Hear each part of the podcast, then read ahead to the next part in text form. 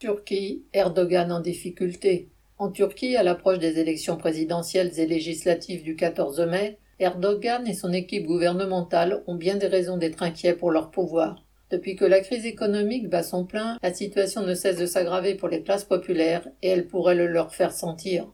De surcroît, le violent tremblement de terre de février dernier, qui a touché le sud-ouest du pays et le nord de la Syrie, a fait 52 000 morts avérés et plus de 100 000 blessés, affectant profondément les 13 millions d'habitants de la région et bien au-delà. D'innombrables habitations, bâtiments publics et entreprises sont détruits ou condamnés.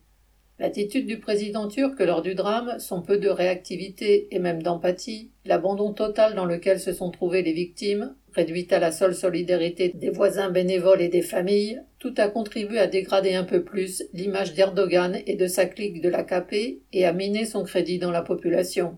Les sondages les donnent perdants aux élections du 14 mai. Pourtant, avec son alliance républicaine, Kumur Itifeki, Erdogan assure tout faire pour éviter la catastrophe en s'agitant dans une campagne intensive.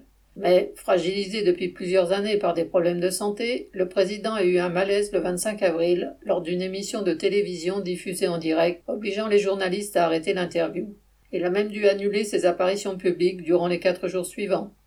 Erdogan n'a donc pas pu assister le 27 avril à l'inauguration très attendue de la première centrale nucléaire de Turquie, construite avec l'aide de la Russie.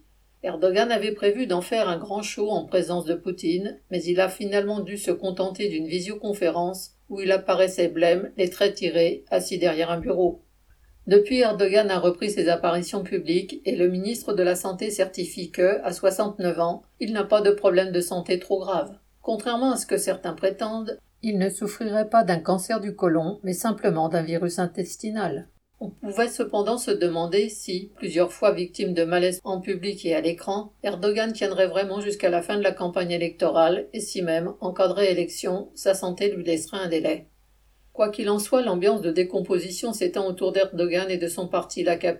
Par peur d'avoir à rendre des comptes en cas de perte des élections, le ministre de l'Intérieur, Soilu, a menacé publiquement d'un coup d'État en cas de victoire de l'opposition, donnant aux policiers et gendarmes ordre, après avoir voté, de se tenir, entre guillemets, prêts à intervenir. La répression n'a pas attendu les élections pour s'abattre le 25 avril sur la ville majoritairement kurde de Diyarbakir où plus de 150 personnes ont été arrêtées, accusées comme d'habitude de terrorisme. Parmi elles figurent des avocats, des responsables des partis d'opposition susceptibles de contrôler le déroulement des votes et d'empêcher que les partisans d'Erdogan bourrent les urnes, selon leur coutume de ces dernières années.